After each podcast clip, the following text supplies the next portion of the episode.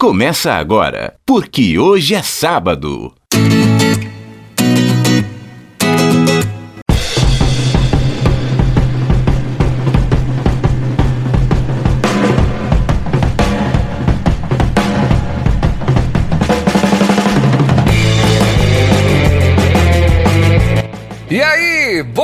Dia para você que é de bom dia, boa tarde para você que é de boa tarde, ótima, ótima noite para você que nos acompanha agora nos bytes da internet. É o programa, é o podcast, porque hoje é sábado. E amanhã é domingo!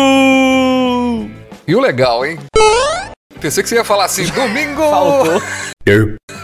Legal! Ah, rapaz, estamos chegando, hein? 18 de abril de 2020, essa é a edição 0038 do PQS. Agradecendo a todo mundo que ouve, compartilha. Inclusive, muita gente me perguntou, Ailton. É, primeiro, me diz- dizer que para quem não conhece a gente, né?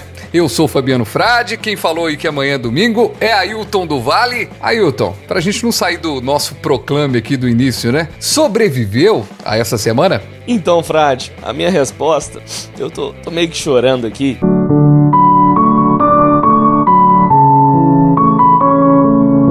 Eu tô triste, Frade. Mandetta se foi. O Mandetta, nosso amigo, Frade. Nós defendemos tanto ele aqui nos últimos episódios do programa.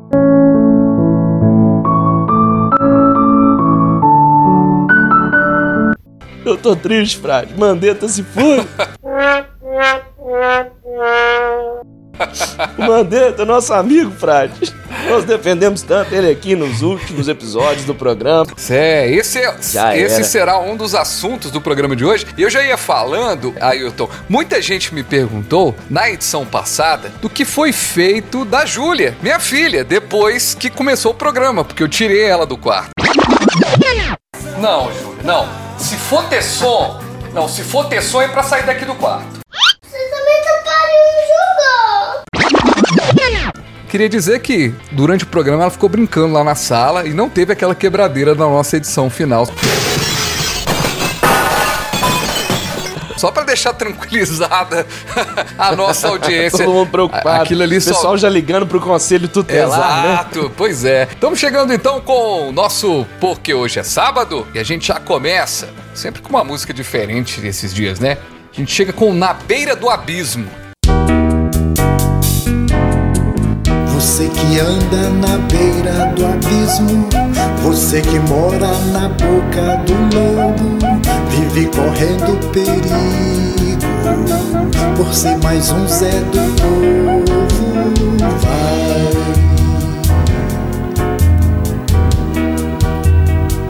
Beca Lopes é o nome do cantor. Essa música Na Beira do Abismo chega aqui pra gente falar do Brasil que chega ao ranking dos 10 países mais infectados com coronavírus e numa média também de 200 casos de morte por dia. O número de casos do novo coronavírus no Brasil, no entanto, é 15 vezes superior às cifras oficiais, segundo pesquisadores que estimam que os contágios passem dos 300 mil e temem uma catástrofe nas próximas semanas. O Brasil é o país da América Latina mais afetado pela pandemia, que chegou aqui mais tarde do que na Ásia e na Europa. O pico de contágios é esperado a partir de maio. Ailton, o que a gente vem trazendo nos programas, falando do coronavírus, do coronavírus, e a coisa tá ficando realmente mais apertada, né? Pois é, meu amigo Frade. E eu tava até comentando com um vizinho outro dia, né? Ele falou assim: Ah, Hilton, você que é jornalista, o que, que você acha disso tudo? Eu já, já falei assim, suspirei e falei assim: Ah, lá vem teoria da conspiração.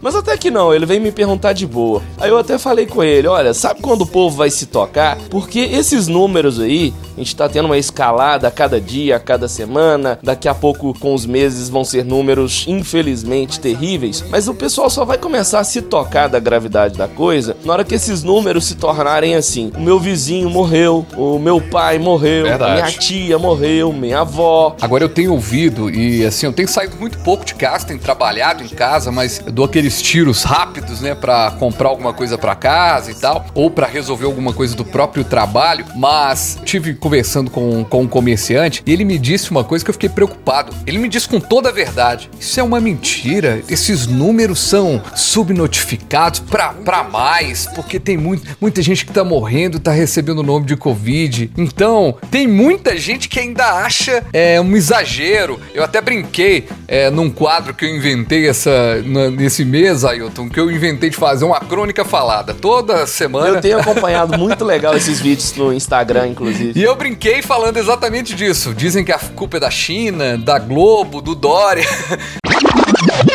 Coisa da Globo, da China, do Dória, dizem. Vixe, coisa nenhuma. O trem tá no mundo todo. E convidar o pessoal, hein, para acompanhar, inclusive, essas crônicas faladas. O Crônica Falada, que é o, o quadro, vai estar também no barreironews.com, hein? barreironews.com, assim como o PQS. A gente vai trazer isso lá também. Ô, Ailton, mas eu tenho falado isso e isso não assusta, rapaz. Parece que a turma tá ficando um pouquinho mais desapegada ao acontecimento mundial, né? E as pessoas vão saindo nas ruas. Você disse a palavra correta. Desapego às informações concretas e apego às fake news. Assina logo esse documento. Te deixo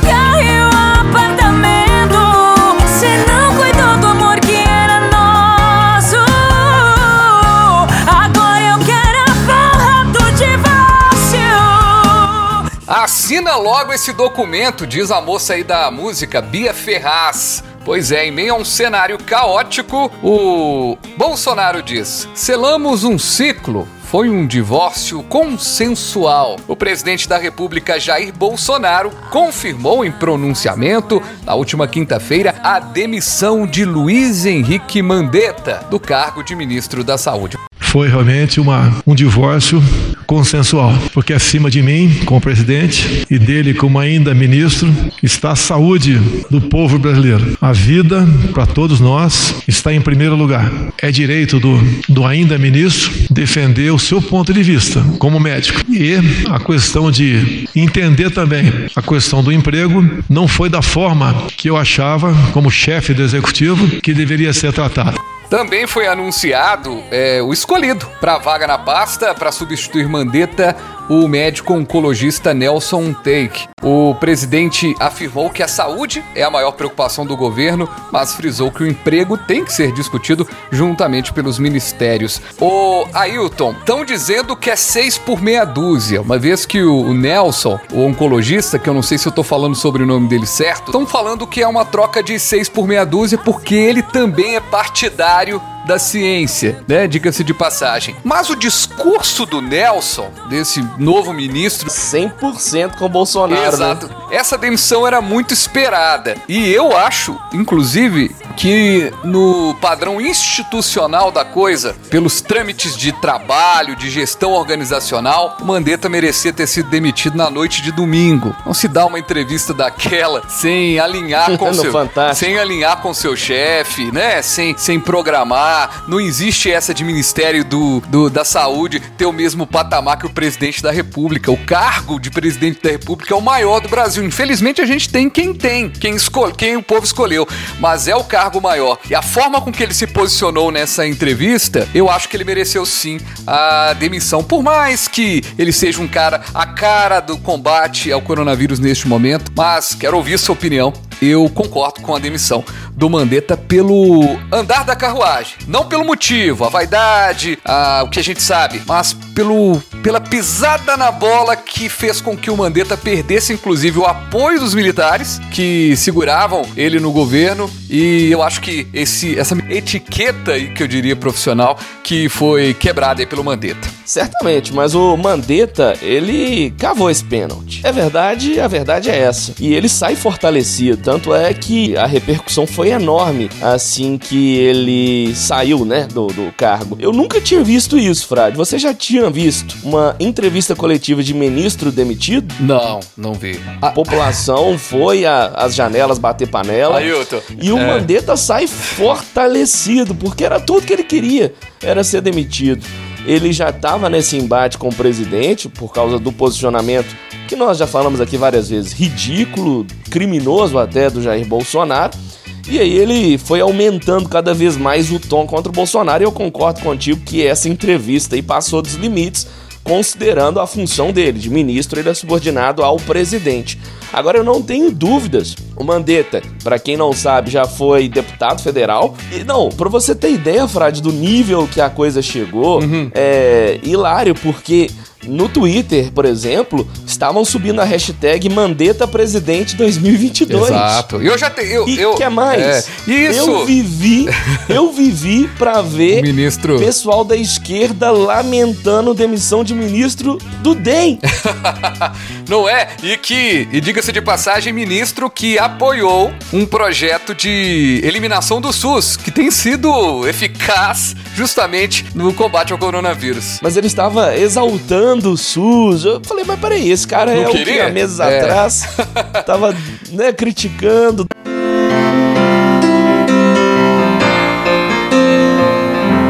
Num baile de máscaras qualquer Colombina e Pierrot.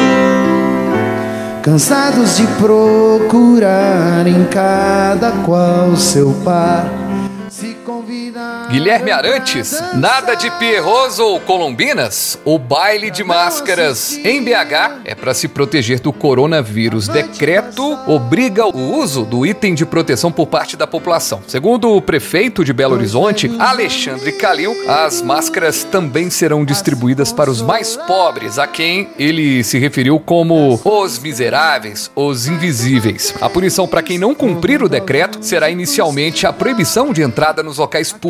O prefeito não detalhou como será a fiscalização. Alexandre Calil disse que o plano de flexibilização do isolamento seguirá o plano internacional e que não vai ceder à pressão. Vamos ouvi-lo. E Belo Horizonte optou pela ciência, optou pela tecnologia matemática e desse propósito Belo Horizonte não vai sair. O grande problema é que não adiantam, não vai adiantar pressão de nenhuma instituição, de nenhuma federação, de nenhuma confederação, nada vai desviar o propósito de Belo Horizonte de não virar Milão, tá certo? Eu prefiro 10 mil desempregados do que 50 mil mortos. Calil está certíssimo e nós aqui do PQS somos hashtag Fique em Casa. Exato. Você falou dessa questão das máscaras, ela tem um probleminha porque as pessoas acham também que usou a máscara e tá tudo certo. Exato. Eu vi, presenciei pessoas, olha a manota, tá usando a máscara, legal. Fui na padaria, fui no supermercado, cheio de gente já usando as máscaras. Eu, nossa, que bacana. Aí eu vi isso não só em pessoas mais idosas, eu vi jovens também cometendo esse deslize. Aham. Vai conversar, aí tira a máscara. É. Aí tira a porra da máscara. E as pessoas não se atentam que a conversa, a fala, é, ela é um do- dos principais veículos de propagação do vírus. Eu não sei qual a probabilidade, mas saiu um estudo essa semana no site da BBC dizendo que a probabilidade de você pegar a- o coronavírus conversando próximo a uma pessoa é tão alta quanto a tosse ou o espirro. Eu não vou citar nome aqui não, mas é amigo do meu pai, até pra não comprometer a pessoa, pode estar ouvindo a gente, mas tem um amigo Não, do... dá o nome aos bois aí, pô. Não, tem um amigo do meu pai que ele fala cuspindo, rapaz. Eu vou te falar uma coisa, viu? Se ele tiver com coronavírus, ele transmite com pra 10 pessoas no local, porque ele fala. Tipo Lula, sabe? Foi ligar pra ele e falar, seu filho da puta, eu não roubei não, seu puta. Coração de estudante Há que se cuidar da vida que se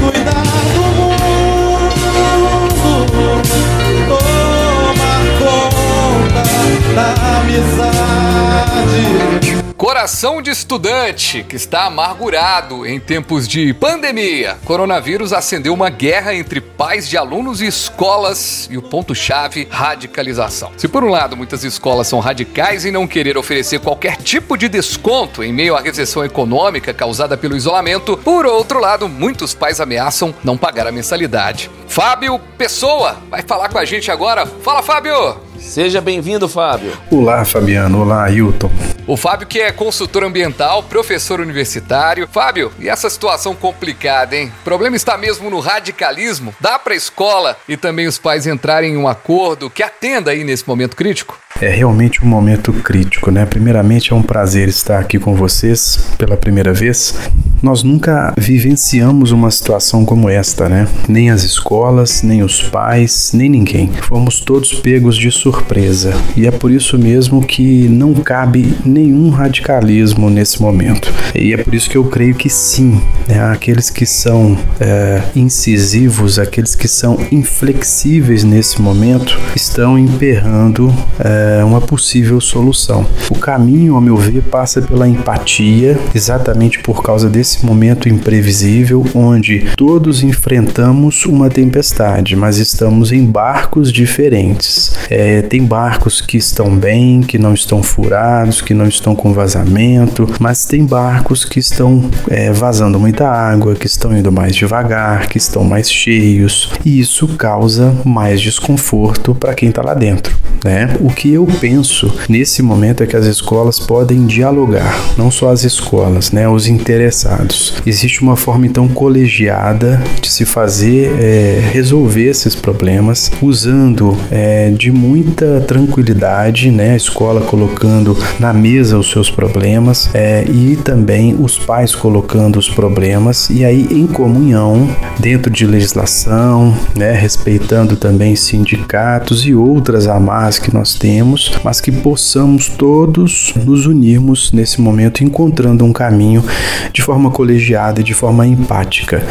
Ô Fábio, e com essa questão da suspensão das aulas, tem muitas escolas, até universidades, que aderiram ao EAD, ao ensino à distância. Muitas delas que ainda tinham certo até preconceito com isso. Mas me fala aí, qual seria a dica para aqueles professores que nunca lidaram com essas ferramentas, nunca deram aula do tipo? Tem alguma dica, algum conselho, o que fazer para começar de fato a dar aula online? Ailton, novamente eu tenho que começar a responder falando da surpresa, né? Fomos todos surpreendidos. E aí eu te respondo que sim, existem cursos para formar profissionais para lidar com o ensino à distância. Porém, o que esse curso não dá de imediato é a competência de você formar num curto espaço de tempo material para fazer acontecer a aula como ela é feita presencialmente. Ali nem todos os alunos conseguem acessar uma plataforma, né, virtualmente falando, no horário da aula, exatamente porque ou não tem o acesso à, à internet ou não tem o aparelho, ou mesmo o aplicativo, o recurso para fazer essa aula acontecer. Então ele tem uma segunda exigência como professor que é gravar o conteúdo em vídeo. E aí eu preciso alertar que não é fácil, porque é, vocês que trabalham na área do jornalismo, Fabiano sei que trabalhou na TV, é, o quanto é complicado se produzir material audiovisual com qualidade. Ô Fábio, obrigado, viu, rapaz? Até a próxima e apareça mais vezes. Muito obrigado, Fábio. Contamos contigo, hein? Um abraço para vocês, foi um prazer poder contribuir e contem comigo sempre. Sucesso aí pro PQS. Com a marvada pinga que eu me atrapalho, eu entro na venda e já dou meu taio. Pego no copo e dali não saio, ali bebo, ali.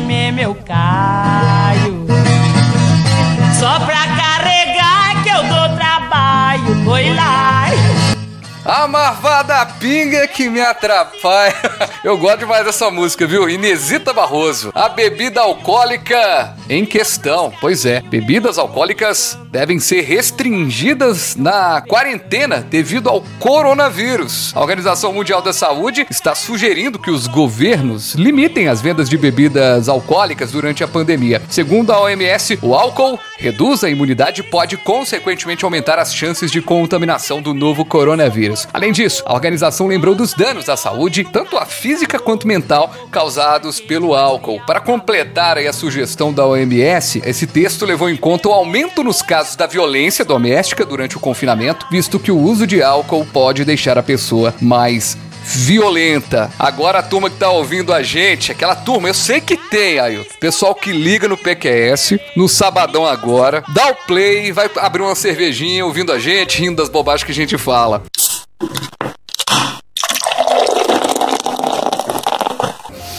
E essa pessoa Mas peraí, agora? o ouvinte faz isso? E os caras que apresentam a história de PQS? And his name is John C.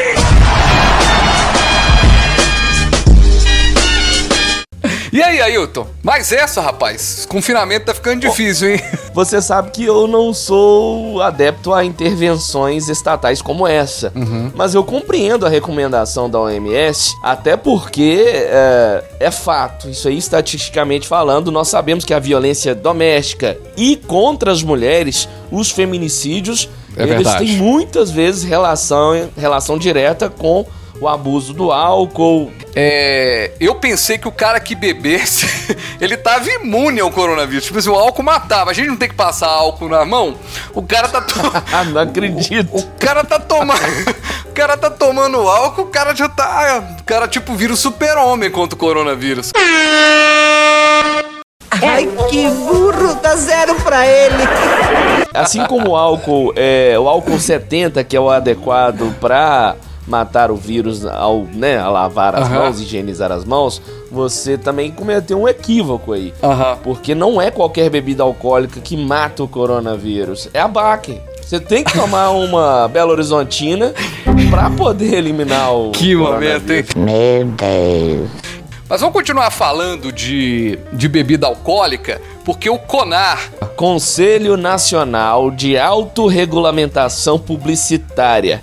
Abriu representação contra a live de Gustavo Lima por propaganda irregular de bebida. A representação aponta a responsabilidade da Ambev e do cantor pelas transmissões live Gustavo Lima, Boteco em Casa e Boteco Boêmia em Casa. Nos vídeos transmitidos ao vivo, Gustavo aparece bebendo cerveja com as marcas em destaque. A Ambev disse, inclusive, que orienta os artistas das lives que patrocina, né? As cervejas estão patrocinando as lives, que a seguirem as regras do Conar. Mas algumas transmissões, por serem ali espontâneas, não terem um ponto, não terem gravação, podem ter tido alguns desvios e a empresa vai reforçar esse pedido. É pra tanto, Ailton? Eu discordo veementemente e não é a primeira vez que o Conar se envolve, ele aparece na mídia de forma polêmica e, na minha opinião, é absurda. É mais um, um posicionamento absurdo desse órgão. Rapaz, lembrando que ele não tem poder coercitivo. Chegou agora, dessa gente doutrina, mas pra ser o valor.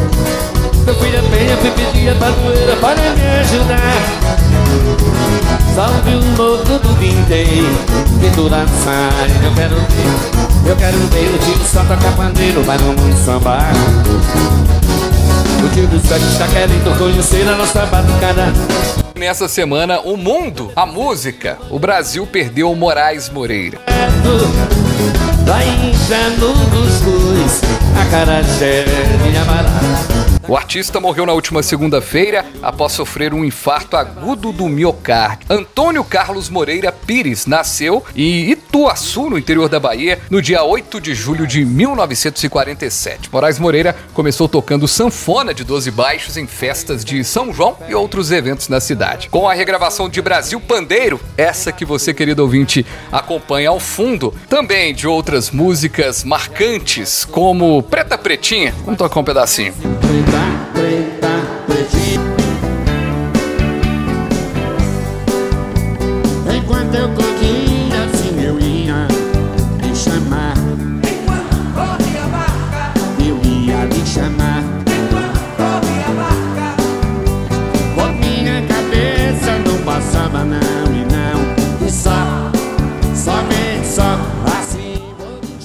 músico se consagrou, inclusive fez o álbum de 1972 ser reconhecido até hoje como um dos melhores trabalhos da música pop brasileira. É.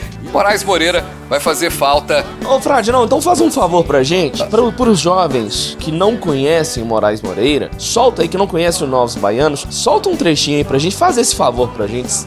Mistério do Planeta, toca um trechinho aí. Legal. O tríplice mistério do stop Que eu passo por e sendo ele no que fica em cada um No que sigo o meu caminho e no ar que fez que assistiu Abra um parênteses, não esqueça que independente disso, eu não passo de um malandro, de um moleque do Brasil. Que peço e dou esmolas, mas ando e penso sempre com mais de um. Por isso ninguém vê minha sacola.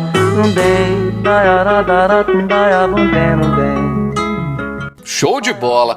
Muito bem, e com esse papo musical aqui, a gente encerra o PQS desta semana. É, Lembrando que o PQS tá nas plataformas digitais, tá no barreironews.com, tá no cafécomnoticias.com, tá em tudo quanto é lugar, você não ouve se não quiser. Um abraço, ótimo fim de semana, sobrevivam e fiquem em casa. E passa os olhos nus ou vestidos de lunetas. Passado, presente, participo sendo o mistério do planeta. Você ouviu? Porque hoje é sábado. Ô, meu amor. Conta que, conta o que, que é que você tá desenhando aí. Conta pro, pro, pro Ailton e pro ouvinte. É. fo- O Frozen. Ah, esse aí o Benício já viu. Inclusive, por falar no Benício, essa semana ele pegou o telefone, começou a fingir que tava conversando com a Júlia. A Júlia, papapá, tava na conversa lá. Fala, beijo, Benício. Beijo, Benício. Ô, Juju, o que, que, que, você achou do filme da Mônica? Do filme da Mônica novo? O que, que você achou do filme novo do, Lusca, do Lucas Neto? Legal. Você achou legal? é. me fez pagar R$19,90, sei lá, R$14,90 no Now. no. ela, assistir. Cara, mas é isso. Então. Ah, vambora, né? Vamos embora, vamos deixar o pessoal sossegar o fato. Até mais, gente. Se cuida abraço. e. Atenção, hein? A OMS diz pra não tomar nenhuma, hein, gente? Não vão tomar, não. Não vai tomar, não. Mas. Ah, toma sim, gente. Toma sim, nem porque seja uma. Um pouquinho faz mal, não. Um pouquinho faz mal, não. Aquele abraço, gente. Até mais, hein? Porque hoje é sábado.